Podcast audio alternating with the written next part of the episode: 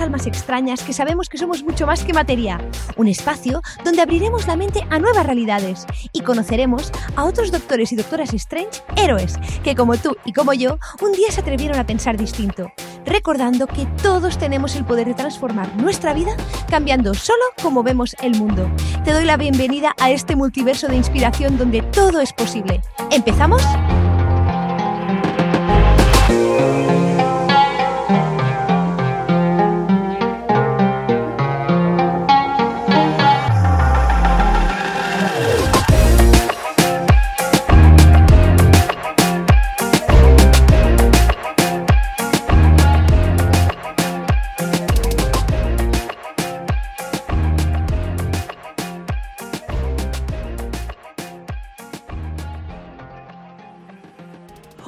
Hola a todos, hola a todas, muy bienvenidos, muy bienvenidas a un nuevo episodio de la Doctora Strange. Y hoy tenemos con nosotros de nuevo, y no será la última vez, a Marta Puch. Marta Puch es especialista en la conciencia de la energía sutil y fundadora de Mundo Pránico. Y como nos encanta escucharla, y no solo a ella, cómo se expresa y todo lo que nos tiene por contar, sino los temas tan interesantísimos y necesarios que toca, pues aquí la tenemos otra vez y yo más encantada que nunca. Hola Marta, ¿cómo estás? Hola, Vero, pues feliz aquí de compartir estos granitos de conciencia, estas semillitas, ¿no? burbujitas, podríamos decir, que van impregnando y abriéndonos a un mundo pues cada vez más consciente y a la vez más sano y más pleno.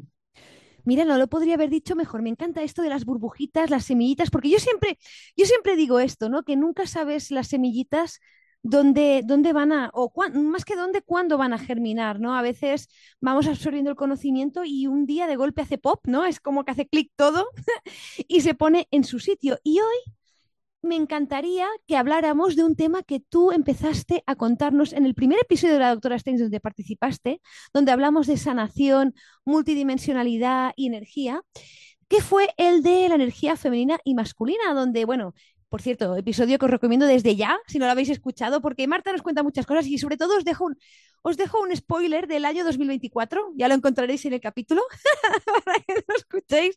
Pero Marta nos hablaba mucho de hacia dónde iba la evolución o, hacia dónde estábamos yendo, ¿no? Y hablabas mucho del tema de las energías eh, y sobre todo, bueno, un poquito del ego.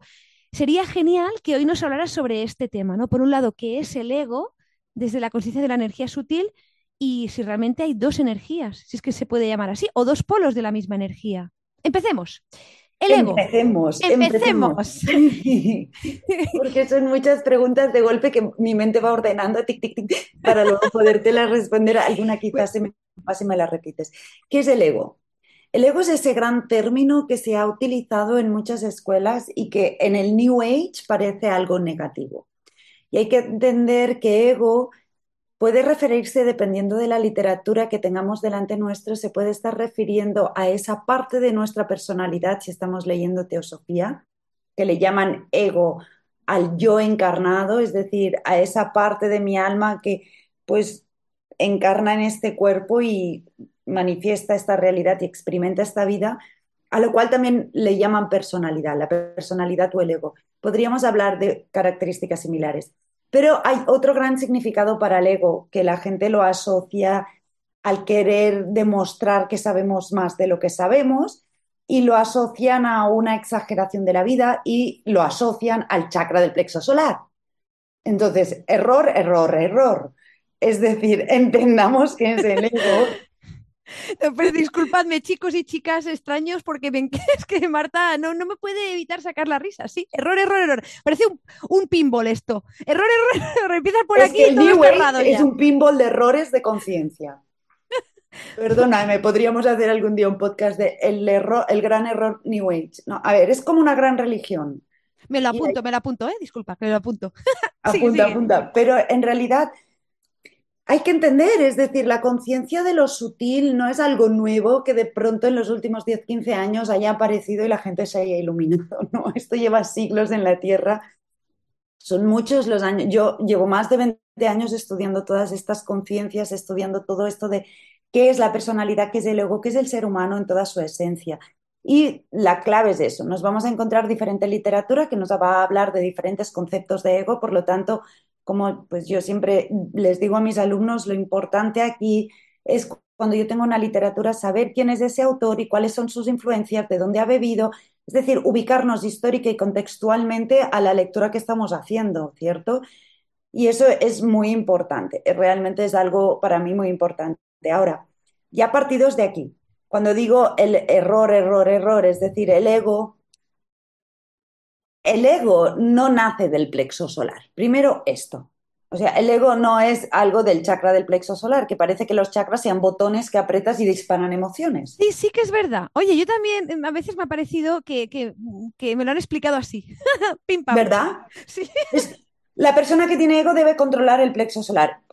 Chao, paramos. Es que aquí tenemos otro gran titular que es un chakra y que es el chakra del plexo solar.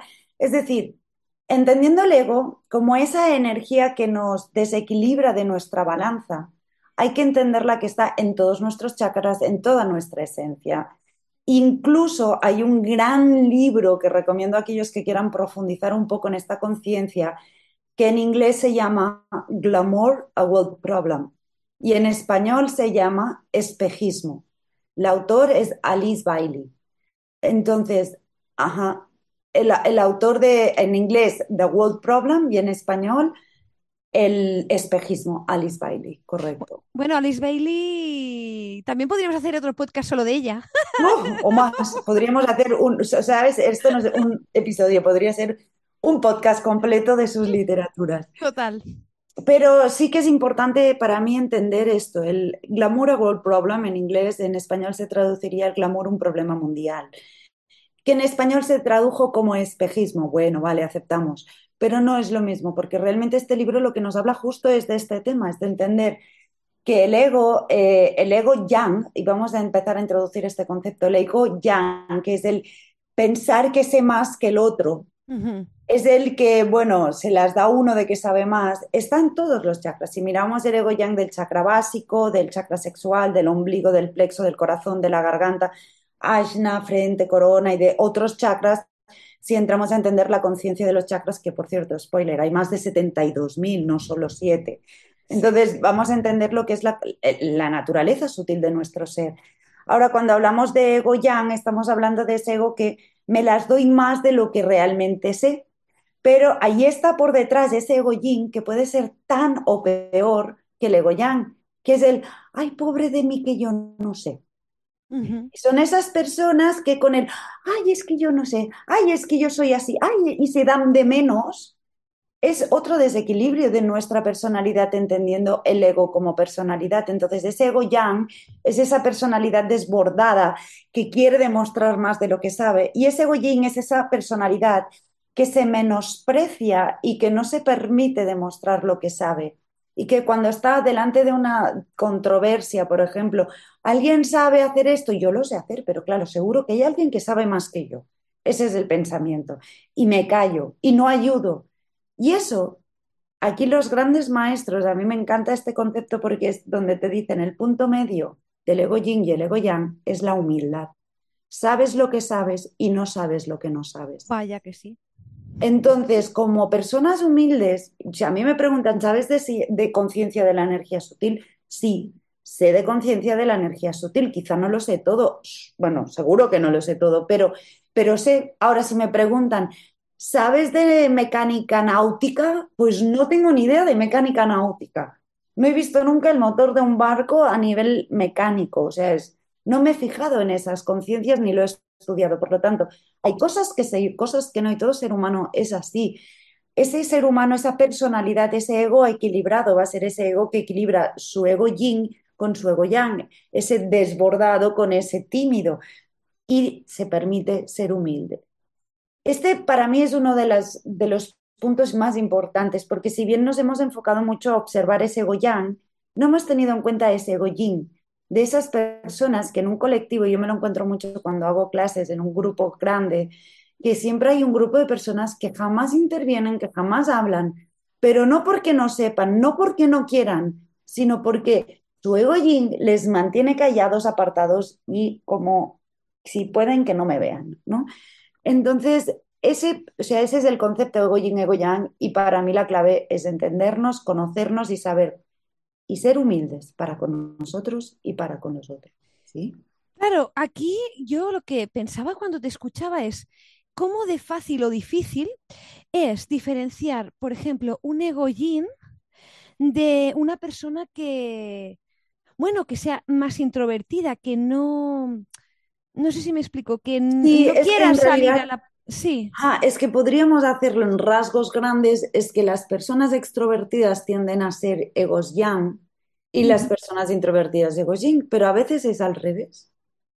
Ajá. A veces hay personas extrovertidas que son extrovertidas para que nadie les pregunte, para que nadie les ponga en jaque.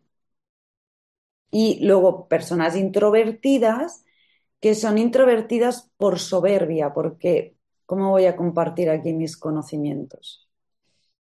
Claro, en, en- en realidad, y también hay otra cosa del ego yin que a lo mejor le aplica, que aquí yo creo que sería el síndrome del impostor, ¿no? ¿Cuántos egos yin? Correcto. Es correctísimo. El síndrome del impostor está muy asociado a personalidad y ego yin. Personas que tienden a creerse menos y que no van a ser suficientes y que no van a, que no tienen el valor como para. Esto lo veo mucho yo en la escuela de sanación. La mayoría de nuestros alumnos en poco tiempo acaban sabiendo explorar, ver las auras, testar, hacerlas, neta. Y saben, y en clase se dejan ir. Pero luego te cuentan, no, es que claro, tal persona le pasó esto, pero me dio miedo decirle que yo sé. A ver, que tú le puedas ofrecer a una persona tu conocimiento no significa que se lo vayas a imponer, ¿cierto? Sí, Entonces, allí para mí es, o sea, yo lo he detectado mucho en personas que sobre todo son personas sensibles que prefieren no meterse en líos. Pero no es meterse en lío decir yo sé hacer esto o yo no sé hacer aquello. Es saber poner límites, saber ser humilde. Al final es la humildad para con uno mismo. también creo que aquí hay una cosa, y, creo que es un tema de la conciencia colectiva, ¿no? Del peso a veces de, eh, no sé qué opinas tú, Marta, escuchándote, del peso de estar orgulloso de lo que uno sabe o de lo que uno ha adquirido, ¿no? A veces en, en, eh, hace años o hace siglos se interpretaba esto como soberbia, como un pecado, entendedme, como uno de los Sí, pecados sí. capitales. Y yo creo que eso puede que nos haya pesado mucho. eh, a todos culturalmente, pensando que, y, y ha influido mucho en la autoestima de todos, desde luego, porque hemos pensado que no éramos lo suficientemente buenos, ¿no? Para explicar esto. Bueno, esta es eh, como tú dices, y es que además es nuestra educación, la educación general de nuestra sociedad. Es realmente superar y competir constantemente. Entonces, allí también está obvio, yo entiendo, sí, venimos muy marcados, venimos muy marcados por no hacer, no representa que una persona humilde no hace mofa de sus habilidades o de sus conocimientos, pero una cosa es hacer mofa y la otra es saberlos ofrecer en el momento adecuado. Y la otra es saber estar, es decir, yo no voy por la calle haciendo mofa de que soy sanadora y veo a una persona que se cae y me voy, oye, que yo soy sana. No, hay espacios, lugares y, y momentos, pero también hay momentos en los que uno tiene que decir, yo sé hacer esto, yo sé de aquello. Bueno, y, y hay una cosa sobre el conocimiento. Yo siempre, real- o sea, creo que, que el conocimiento nos pertenece a todos en el sentido de, de que mm, se va acumulando todo en el campo energético. Le podemos llamar como queramos, eh, Bueno, registros, etcétera. Quiero decir que nada se pierde en realidad, nada se pierde, aunque quemen muchos libros en la hoguera, como se ha hecho en siglos anteriores, se supone que nada se ha perdido en el campo, en, en otras dimensiones. Entonces, si construimos eh, encima del conocimiento de nuestros predecesores, creo que es un deber moral, entendedme, compartir lo que nosotros sabemos de, como dice Marta, desde la humildad, porque si no, sea eh, lo que creamos nosotros, que nosotros que a veces creemos que es poco o es mucho, sea una receta nueva, sea una manera diferente de hacer las cosas, porque eso va a ayudar, yo creo, a seguir evolucionando el resto de... Suma al colectivo, Efectivamente. Suma este colectivo que tú dices. Es decir, mira, eh, mm, la forma en la que yo explico cómo es el cuerpo mental justamente es eso, es decir, nosotros tenemos estructuras geométricas a través de las cuales damos forma y estructura a todos nuestros cuerpos, a nuestros pensamientos, a nuestras emociones, a nuestras sensaciones. Estas estructuras son la estructura de nuestro cuerpo mental, pero en realidad el pensamiento, las ideas son generadas cuando entramos en contacto con informaciones que están en nuestro entorno.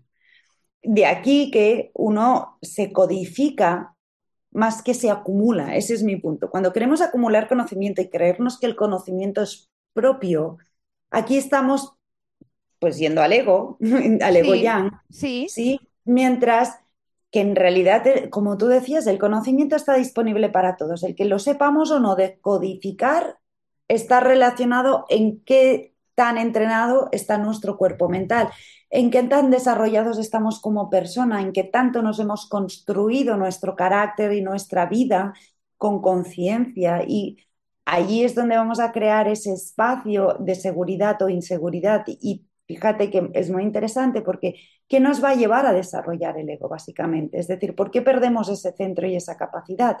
Pueden ser muchas cosas externas y patrones. Pueden ser muchas, pero al final es la, siempre es lo mismo, tanto para Yang como Yin, es la falta de autoestima. No tiene más. Sí.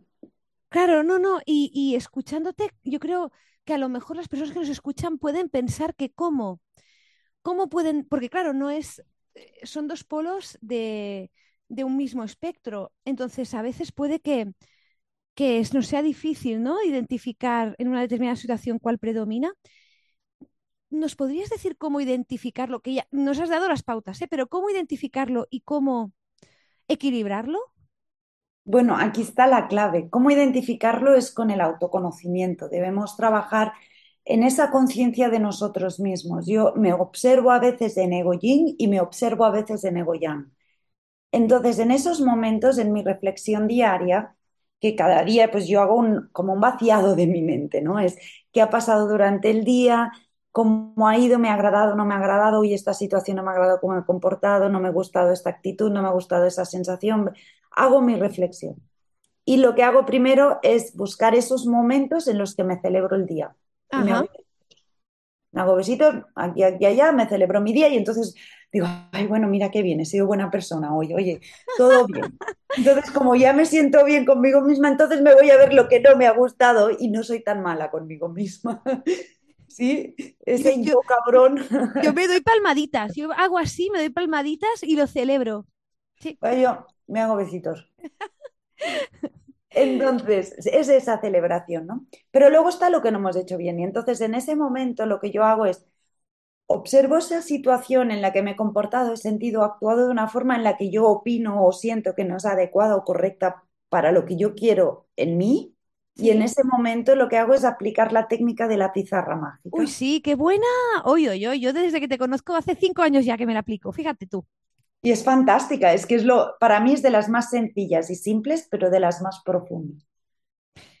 ¿Y les cuentas a las personas que nos vean de qué trata? Que también deciros, existe un vídeo en Mundo Pránico que lo explica, ¿eh? Por si sí, en el YouTube de Mundo Pránico lo explico, pero yo lo explico de vuelta y ahí lo amplían. Entonces, sencillo, la pizarra mágica es, como hemos dicho, hacemos una reflexión, vemos las cositas bonitas, nos damos besitos o celebramos, nos damos palmaditas y después vamos a las cosas que no nos agradan. Ponte una situación que no te haya agradado. Por ejemplo, que han llamado a la puerta, tú estabas hablando por teléfono con alguien y te ha molestado y entonces es que ya está bien, te has ido echando voces de, por detrás, ¿no? Por ejemplo, una situación así. Entonces, vas, atiendes a esa persona, a esa persona le pones buena cara, claro, pero el camino de ir para allá has ido renegando. Y en la noche en tu reflexión dices, oye, es que no me gusta ser así. Sí, qué bronca esa persona tenía, pobre, que no sabía que yo estaba al teléfono y por qué yo he reaccionado así, que es... Bien, esa situación no hace falta así, uno lo puede visualizar como una imagen o un tráiler de una situación o un reel, podríamos llamarlo hoy día, o uno lo puede vivir como una proyección energética sin forma, es decir, simplemente extraigo de mi sistema esa sensación. Delante en esa pizarra, como te haces un panel en blanco, como las pizarras de los niños de arena que escribes y luego se borran. Entonces te proyectas allí en imagen, en texto, en lo que tú quieras, simplemente en energía inidentificable, da igual. Una vez está allí, lo que haces es, con una mano en el corazón, tocándote el corazón para estar en esa humildad, en ese equilibrio, que el corazón va a ser uno de los grandes medidores de esa ecuanimidad en cuanto a nosotros, ahí borramos. y borramos con amor todo aquello que pues no nos ha agradado. Si siento la energía, verás que va perdiendo peso energético a medida que vas borrando, se va como diluyendo. Si no sientes la energía, no pasa nada. Hazlo 12 veces, que seguro, seguro habrás borrado. Entonces. bueno, sí, mira, si estás seguro. O sea, la verdad. Así es, al menos 12 veces y así aseguras. Y cuando termino, cuidado, porque cuando yo quito energía, una de las grandes leyes es que no existe el vacío. Ya esto con Vero lo tendréis que tener claro y asumido. Entonces, e, ese vacío que yo he generado al quitar esa energía, debo rellenarlo con otra energía fresca. Si no, tiene un molde X y hará que energías parecidas a las que hemos eliminado regresen a ese lugar. Por eso, cuando quito energía, después pongo energía, ley básica para la sanación. Entonces, borro, quito esa proyección que he hecho, esa energía, y ahí proyecto el cómo me hubiera gustado. Vamos a poner, por ejemplo, que yo estoy hablando por teléfono, llaman al timbre, a la persona con la que estoy llamando le digo, oye, un momento, por favor, te llamo en cinco minutitos que alguien me está llamando. Y yo salgo tranquilamente, sin prisas, sin corridas, atiendo a la persona, regreso, llamo a la persona con la que hablaba y todo bien fluido y sin enfado. Entonces, esa es mi imagen. Entonces, yo lo que hago es, una vez he borrado, proyecto y visualizo que esa situación, en vez de hacer como fue, ha sido así. Con eso le estoy diciendo a mi cerebro el cómo quiero que actúe en una situación parecida en el futuro. Cuando yo lo hago una vez, quizá no lo he borrado del todo, porque las semillitas que decíamos que a veces brotan no siempre son buenas, a veces brotan semillas que no molan. Hay que hacer de jardinero nuestro propio carácter la siguiente vez y así lo vamos repitiendo. Ponte, esta técnica de la pizarra mágica a veces puedes trabajarla durante una semana, un mes o más, depende del patrón que quieras modificar, pero la trabajas y va bajando la intensidad y un día, sin darte cuenta, te, das, te experimentas actuando, reaccionando en una situación parecida de la forma en la que te has venido codificando. Y eso es increíble para mí, de las máximas técnicas en lo que es reprogramación mental, emocional y por consecuente físico-etérica. Bueno, y, con ello estás creando tu realidad también. o sea, en realidad estás creando tu realidad. Porque, porque estás tomando las riendas, estás eh, asumiendo la responsabilidad de lo que ha sucedido para cambiarlo. Y te estás empoderando y con ello creando lo que tú quieres ver. Yo creo que, como decía, pues es muy poderoso, es muy poderosa esta técnica. Yo os lo digo porque porque la aplico y, me va súper bien, me va súper bien y creo que nos hace darnos cuenta de lo que os comentaba. Entonces, os animamos desde ya que... ¿eh? Y el poder controlar el ego. Es que al final esas situaciones que nos desequilibran de nuestra ecuanimidad, de nuestra homeostasis en todos nuestros cuerpos y conciencias y por consecuente nos dan esa humildad para con nosotros. Es decir, si yo me niego a mí misma que sé hacer algo, me estoy engañando, no estoy siendo humilde. Entonces eso hará que atraiga personas que tampoco sean humildes conmigo. Eso es una de las bases de electromagnética. Tal como yo codifico o soy, atraigo, no puedo atraer a que no hay en mí. Entonces la clave también es esa, es llevar el, el desarrollo a ese punto de ecuanimidad, de equilibrio, de humildad, que permita que atraiga personas iguales, que sean capaces de decirnos, oye, lo siento, me he equivocado y propongo solucionarlo así, es decir, personas responsables, proactivas y que pues no pasa nada, somos humanos, nos equivocamos todos. La clave está que cuando eso suceda, uno sepa dar la cara y encontrar soluciones para con la situación que se ha generado. Y a partir de aquí ser humilde. Pues muchísimas gracias, Marta. Yo creo que nos has dado mucho mm, sobre lo que pensar, porque creo que el ego es un asunto que, bueno, todos tenemos ego. Se ha hablado, como tú has dicho al principio, se ha hablado de, muchísimas formas, a veces no lo tenemos muy claro, pero creo que como tú lo has explicado, lo has aclarado y lo has hecho como accesible para que lo manejemos en lugar de que él nos maneje a nosotros, y más con la técnica de la pizarra mágica. Así que, de verdad que muchas gracias. Creo que ha sido muy, muy útil y verlo desde esa perspectiva yin y yang creo que, yo nunca lo había escuchado así. O sea, había escuchado pues muchas, como tú decías, muchas descripciones, pero no de esta manera. Así que gracias de verdad, de verdad. Un placer, Vero, un placer, porque creo que, te digo, mi, yo creo que una de mis grandes tareas en este mundo es desmentir todo aquello que este mundo occidental ha hecho mágico y fantástico y a la vez castigador con el New Age. El karma es otro gran castigo que nos pone el New Age. Y oye, es que el karma igual que el ego, está el yin y el yang. Y de todo está la polaridad de lo femenino y lo masculino. Y hay que entender que la vida no es, no es unidireccional, sino es equilibrada entre el fluir y el foco. Y aquí está el arte y la magia de poder vivir vidas plenas.